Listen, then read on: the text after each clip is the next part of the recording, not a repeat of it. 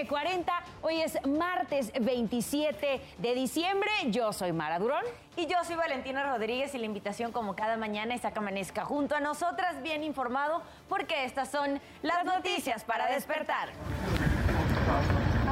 El fenómeno polar ha dejado hasta el momento más de 50 muertos en Estados Unidos. Las bajas temperaturas han causado severas afectaciones en diversas partes del país vecino. Este martes se realizará la audiencia de vinculación a proceso en contra de Antonio Ceguera Cervantes, alias Tony Montana, el hermano del líder del cártel Jalisco Nueva Generación, Nemesio Ceguera Cervantes, el Mencho.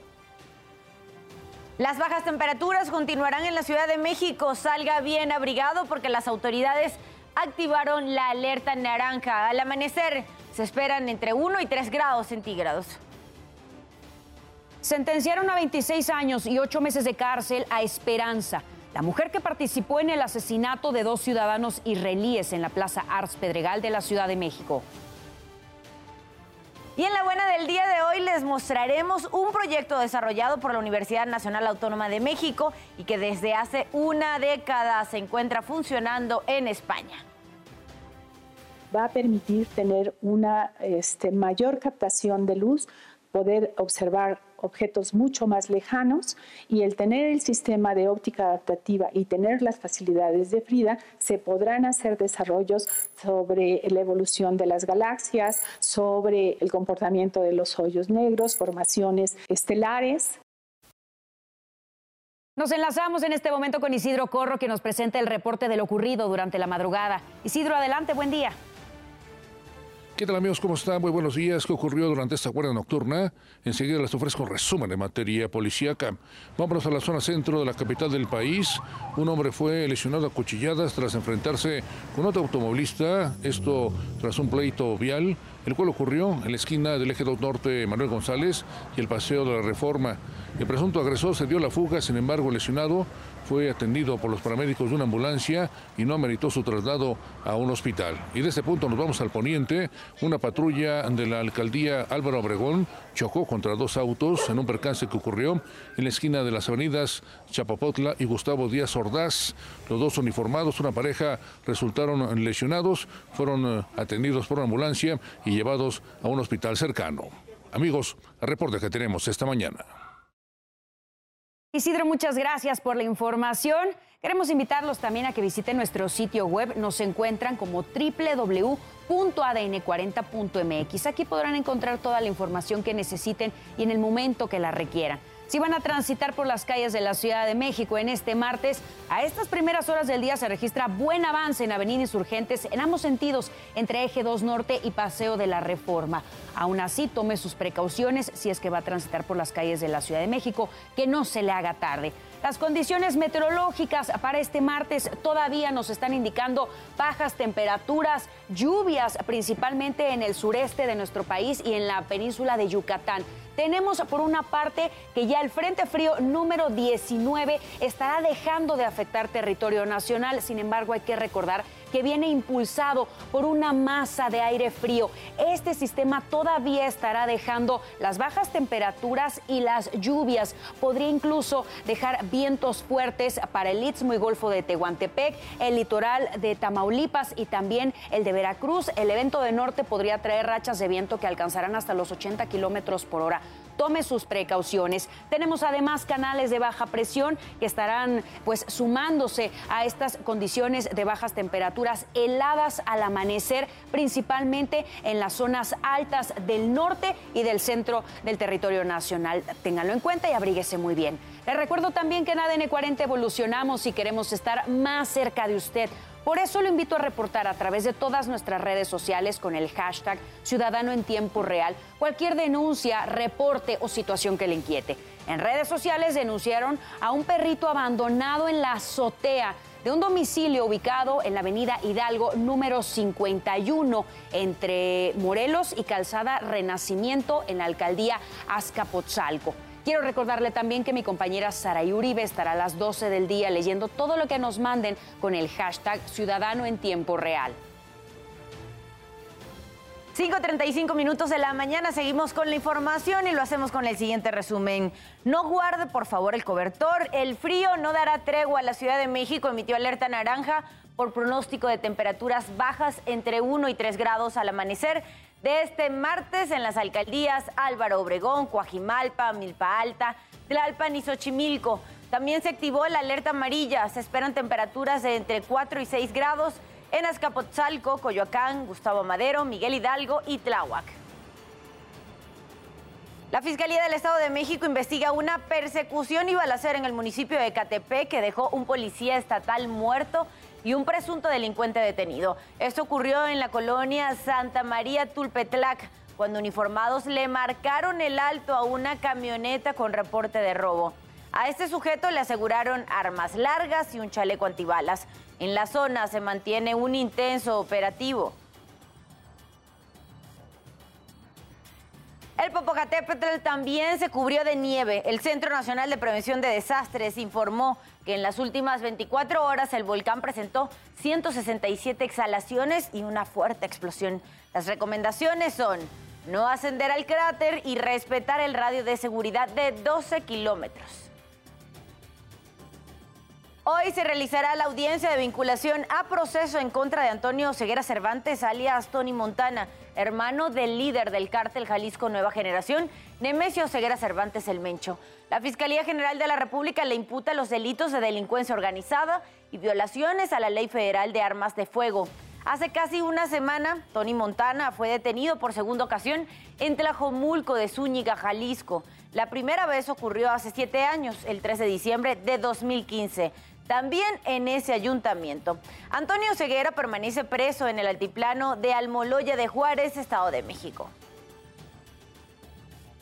Mike Pence presentó oficialmente los documentos para postularse como candidato a la presidencia de Estados Unidos en las elecciones de 2024. El republicano fue vicepresidente durante el mandato de Donald Trump, quien busca de nuevo el mandato de ese país.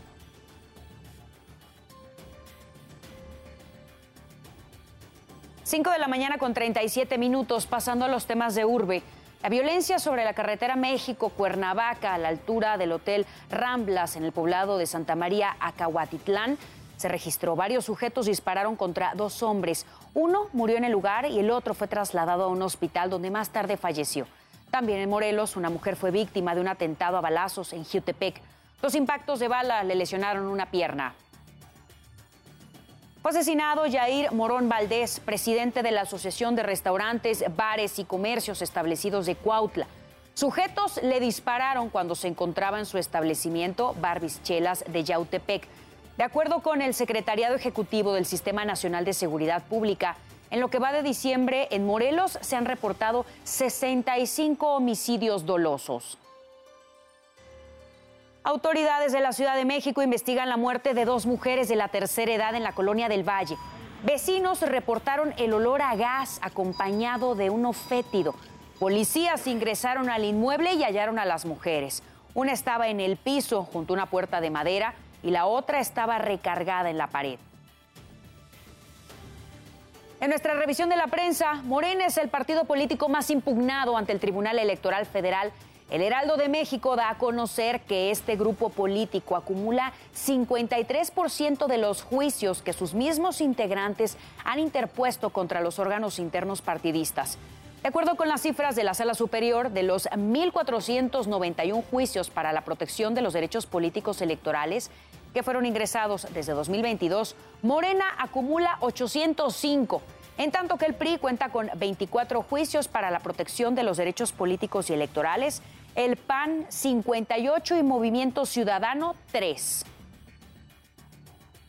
Ante la situación del frío extremo, comenzó la apertura de albergues aquí en la capital del país. Veamos. El frío arrecia y la brigada que comanda Alejandro peina las calles buscando gente que viva en la calle para invitarlos a asistir a los albergues capitalinos.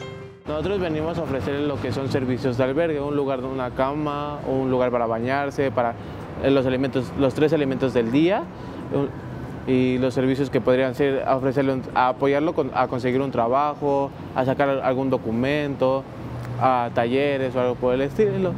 Eh, Me presento, mi nombre es Alejandro. Aunque muchos desconfían o prefieren los peligros y tentaciones de la calle, algunos otros sí aceptan la ayuda. Alejandro lleva poco más de dos años viviendo y trabajando en el albergue San Miguel, en Iztacalco. Su rutina diaria incluye una cama caliente, las tres comidas del día en este comedor, ejercicio y atención médica. Y ya recibe capacitación laboral para emprender su vida fuera de este lugar. Yo no traía ni un papel acá. Empiezan a, tramitar mi acta de nacimiento, me sacan mi CUR, me sacan mi credencial de lector porque pues yo no tenía una dirección. Me sacan mi credencial de lector, tengo mi acta de nacimiento también y me invitan a participar de las actividades de aquí de San Miguel. Actualmente hay 11 centros de asistencia e integración social en la capital, con capacidad para 2.500 personas. Y como cada año, debido a las bajas temperaturas, se intensifica su labor. Para detectar esas necesidades y esas oportunidades que tengan cada uno de ellos para lograr los objetivos. Y justamente el acompañamiento que se le da es en eso, que no están solos y que aquí estamos junto con ellos esta temporada de invierno, estas brigadas repartirán 200.000 cobijas y cenas calientes en las calles. Si usted es o sabe de alguien en situación de calle, llame al teléfono de Locatel 55 56 58 11 11 o al 0311 para ser atendido en un albergue o recibir ayuda. Agustín Rodríguez, Fuerza Informativa Azteca. 5.42 minutos en la mañana pasamos a revisar el panorama internacional. Aquí en ADN 40 le informamos sobre el traslado en autobuses de decenas de migrantes desde el suroeste de Texas hasta la casa de la vicepresidenta Kamala Harris en Washington, D.C. En Nochebuena, al respecto, la Casa Blanca acusó al gobernador de Texas, Greg Abbott, de poner en peligro vidas humanas después del portavoz de la Casa Blanca, Abdullah Hassan, señaló que un comunicado que Abbott abandonó a los niños a un lado de la carretera con temperaturas bajo cero sin coordinarse con ninguna autoridad. Los juegos partidistas no consiguen nada y solo ponen vidas en peligro. Precisamente el frío también ha hecho de las suyas en Estados Unidos. Una poderosa tormenta de nieve paralizó el oeste del estado de Nueva York durante el fin de semana. Al menos 27 personas en el área de Buffalo murieron. La ventisca es considerada como una de las peores en 45 años. Y el fenómeno polar ha dejado hasta el momento más de 50 muertos en Estados Unidos. Revisemos cómo está la situación.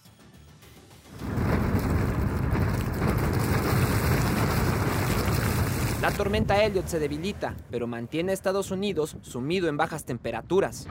El servicio meteorológico informó que el frente ártico avanza lentamente hacia el este mientras pierde fuerza. 190 mil personas permanecen bajo alerta por nevadas y todavía este lunes 260 mil usuarios seguían sin servicio eléctrico.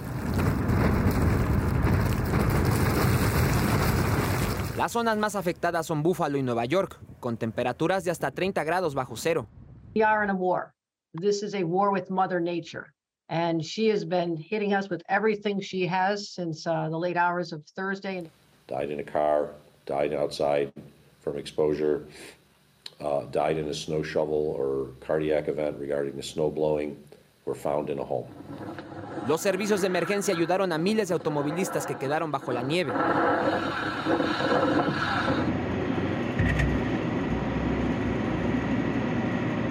Los aeropuertos siguen cancelando vuelos, más de 14.000 desde que comenzó la tormenta, casi 6.000 el viernes, 3.500 el sábado y más de 5.600 vuelos cancelados en Navidad.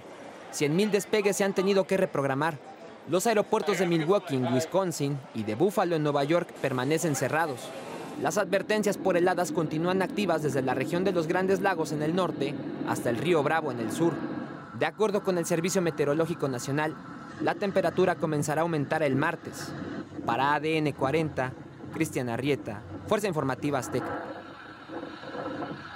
El presidente estadounidense Joe Biden externó sus condolencias por los más de 50 fallecidos a causa de la tormenta invernal Elliot. El mensaje fue publicado en redes sociales donde ofreció apoyo a la gobernadora de Nueva York, Katie Hochul, para enfrentar los daños. Esta misma tormenta invernal también afectó a Canadá. Hubo retrasos y cerca de 200 cancelaciones en vuelos comerciales, por lo que cientos de pasajeros quedaron varados y no pudieron reunirse con sus familias para la celebración de Nochebuena y Navidad. Para quienes estaban en el Aeropuerto Internacional de Vancouver, la pesadilla siguió en el área de reclamo de equipaje donde muchos no encontraban o no les entregaban sus maletas. Ahí mismo en Canadá reportaron un accidente de autobús en el sur de Columbia Británica. Sucedió en Nochebuena. El saldo fue de cuatro muertos y 53 heridos. Según la policía a cargo de la investigación, todo apunta a que la carretera extremadamente helada provocó el volcamiento de la unidad. El ejército de China organizó una serie de patrullajes de seguridad en los que efectuó ejercicios de ataque con fuego real en torno a la isla de Taiwán.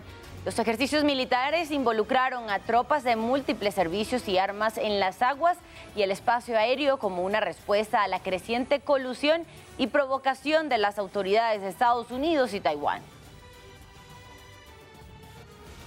Una cámara de seguridad captó el momento de la volcadura de un automóvil. Iba a exceso de velocidad, perdió el control y terminó impactando contra cuatro vehículos. Una persona murió y dos más resultaron lesionadas. En la imagen se observa a dos jóvenes que estaban parados en la banqueta y alcanzaron a quitarse. Las autoridades investigan quién dejó en libertad al responsable que salió positivo a la prueba de alcohol.